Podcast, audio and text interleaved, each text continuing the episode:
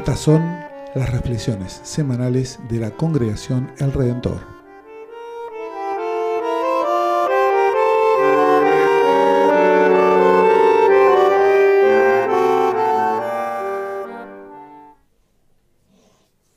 San Marcos, capítulo 1, versículos 9 al 15. En aquellos días Jesús llegó desde Nazaret de Galilea y fue bautizado por Juan en el Jordán. Y al salir del agua, vio que los cielos se abrían y que el Espíritu Santo descendía sobre él como una paloma. Y una voz desde el cielo dijo, Tú eres mi Hijo muy querido, en ti tengo puesta toda mi predilección. Enseguida el Espíritu lo llevó al desierto, donde estuvo cuarenta días y fue tentado por Satanás. Vivía entre las fieras y los ángeles le servían. Después que Juan fue arrestado, Jesús se dirigió a Galilea. Allí proclamaba la buena noticia de Dios, diciendo, el tiempo se ha cumplido, el reino de Dios está cerca, conviértanse y crean en la buena noticia. Hasta aquí la lectura del Santo Evangelio. Es palabra de Dios. ¿Se acuerdan? Bueno, hay gente que está en la primaria, de hecho, ahora. Y hay gente que va a estar en la primaria. Pero ¿se acuerdan los que ya pasamos la primaria hace unos años? Capaz, Maga, que vos te acordás ahora. ¿Se acuerdan en la primaria que siempre había alguno de esos compañeros o compañeras a los que no les gustaba escribir redacciones? ¿Te escriben redacciones todavía, Maga? ¿Te dicen? No, redacciones, como contar una historia, hacer una historia en el cuaderno, en lengua. Componer algo, escribir. Ajá, bueno, se siguen escribiendo. En práctica del lenguaje. Perfecto, perfecto. Hace mucho que se siguen escribiendo redacciones, entonces. Capaz que acá tenemos alguna persona a la que no le gustaba o no le gusta escribir redacciones, composiciones.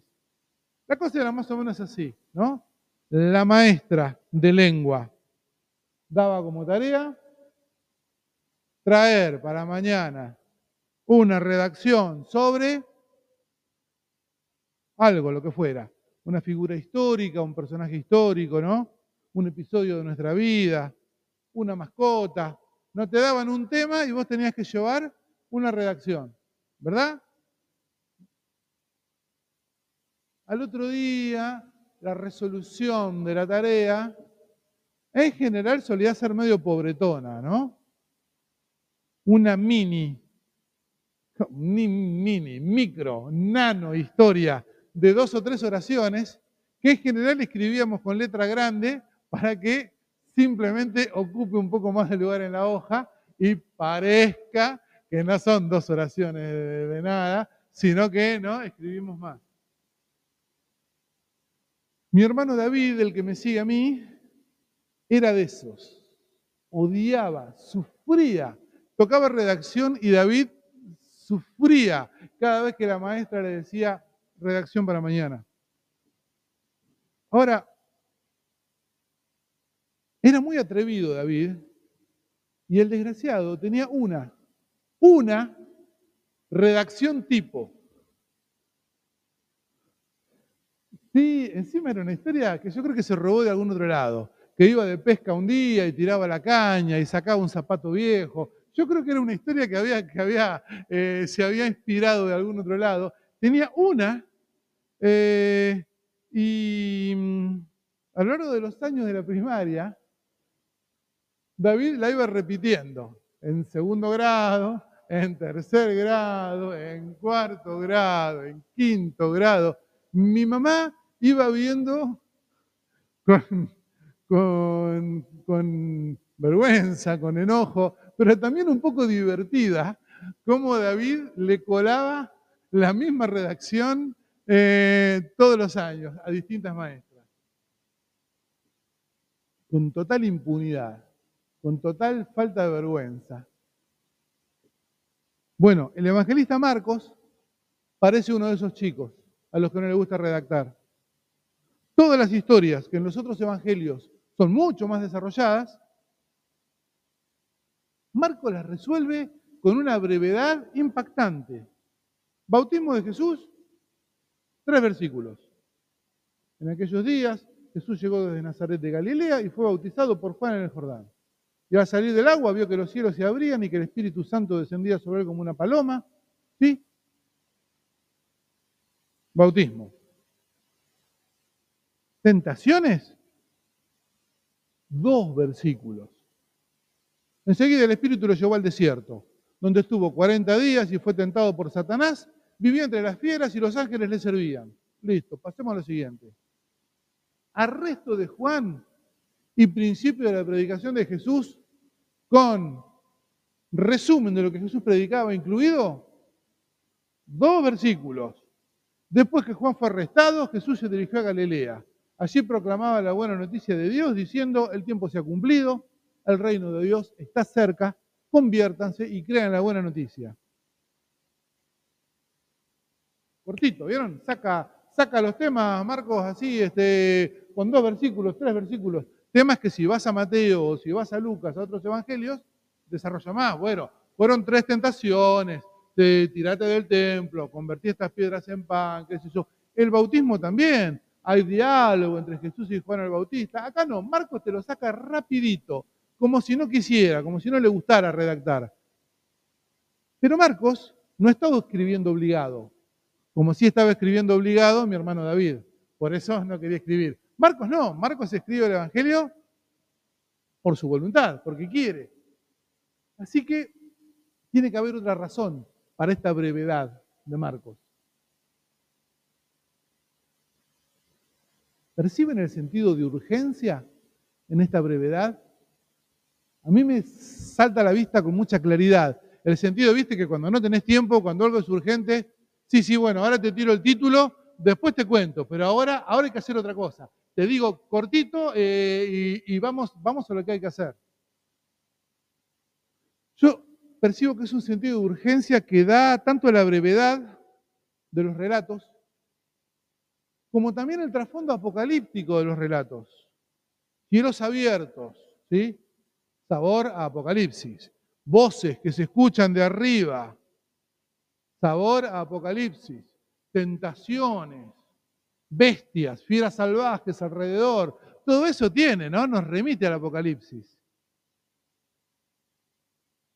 La brevedad. Enseguida, después del bautismo, Jesús es llevado al desierto, dice Marcos enseguida fue llevado, son traducciones bastante, bastante benignas, bastante suaves.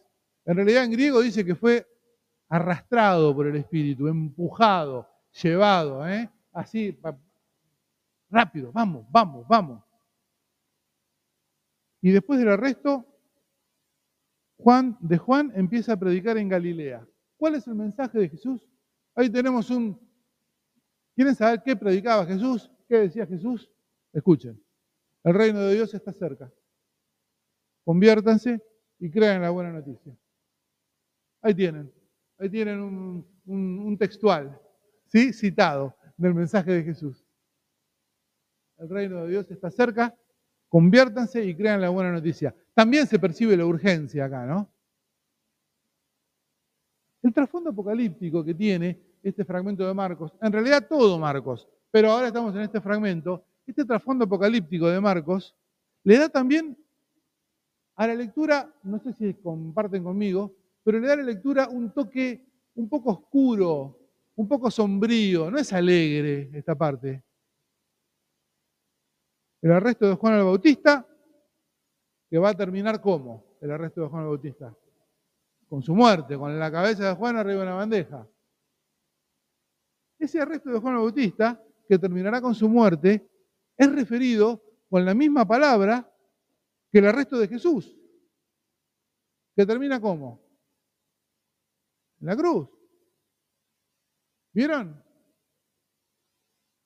Y lo otro que me da también para mí un toque sombrío a estos relatos es que Jesús está solo, pero no un poquito solo, está tremendamente solo en todo este relato. Por eso creo que Marcos nos propone, con su brevedad, no hay tiempo para detalles. se viene algo muy denso, ¿sí? Si se viene algo muy pesado y se viene ya, mira, los detalles te los voy a contar después, ¿sí? Ahora te cuento que se viene algo muy denso y te doy la mínima información necesaria para que sepas que lo que viene es pesado. Es denso, es denso e inexorable. El reino está cerca, dice Marcos, y se está moviendo hacia acá. Algo se mueve hacia vos, hacia nosotros. ¿Cómo se sienten con eso? Y bueno, todavía no se divisa bien. ¿Será amigo o enemigo? ¿No? ¿Será bueno o amenazante? ¿Cómo estoy yo presentado para eso que se acerca? Mmm, complicado.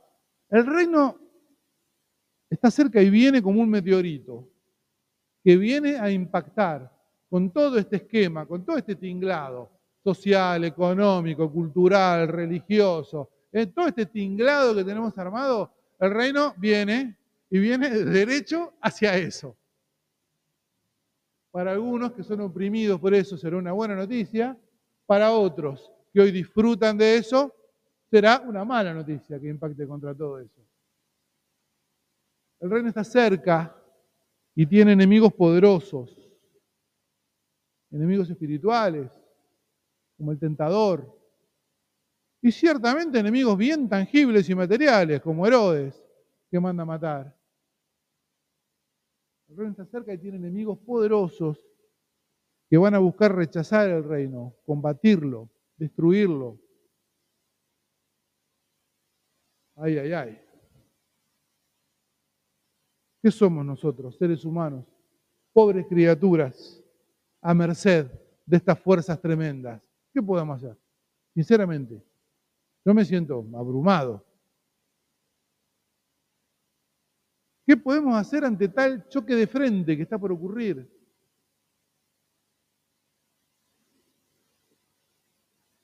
¿Qué podemos hacer? Jesús dice que podemos hacer. Conviértanse y crean en la buena noticia.